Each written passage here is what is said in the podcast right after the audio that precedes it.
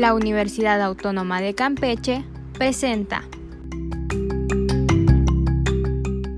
¿Qué es la inflación y cómo se mide? Hola, mi nombre es Jocelyn Mijangos y hoy hablaremos sobre un tema crucial, la inflación. Esta se calcula a través del cambio en el Índice Nacional de Precios al Consumidor.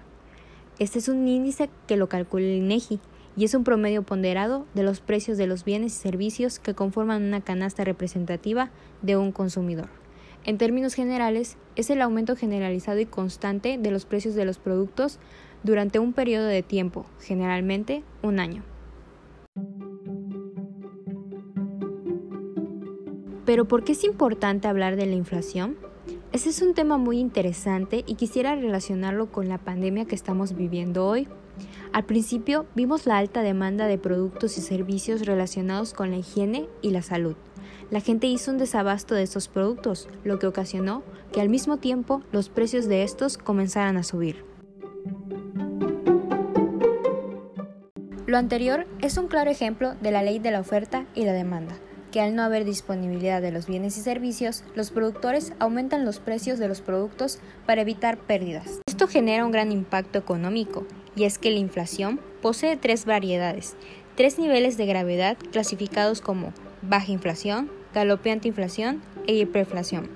La primera tiene poco efecto, debido a que los precios pues suben con lentitud y de modo predecible, contrario de una inflación galopeante o extrema como la hiperflación, donde el índice de precios se eleva y en estas condiciones el dinero pierde su valor con gran rapidez. Con esto podemos observar uno de los efectos de la inflación, la disminución de la estabilidad del poder adquisitivo de los bienes y productos. De la misma forma, mientras más crezca el índice de precios, se desalientan las inversiones y el ahorro debido a esta devaluación del dinero. Para concluir, como ya habíamos mencionado antes, aunque no es bueno tener una inflación alta, tampoco lo es tener un porcentaje muy bajo. Asimismo, esto es un círculo vicioso sobre las empresas, ya que si los precios se estancan, los consumidores se confiarán a que estos seguirán cayendo, lo que producirá la disminución de producción y el desempleo. Por ello, se debe procurar siempre tener una tasa óptica de inflación, para que se dé el crecimiento del país, hayan empleos y una estabilidad de los precios. La Universidad Autónoma de Campeche presentó Podcast de la Inflación de la Unidad de Aprendizaje de Macroeconomía de la Licenciatura en Administración y Finanzas de la Facultad de Contaduría y Administración. Elaborado por la alumna Jocelyn Guadalupe Mijango Santos.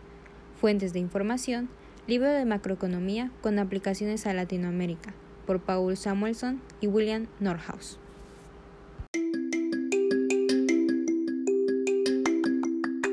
La Universidad Autónoma de Campeche presenta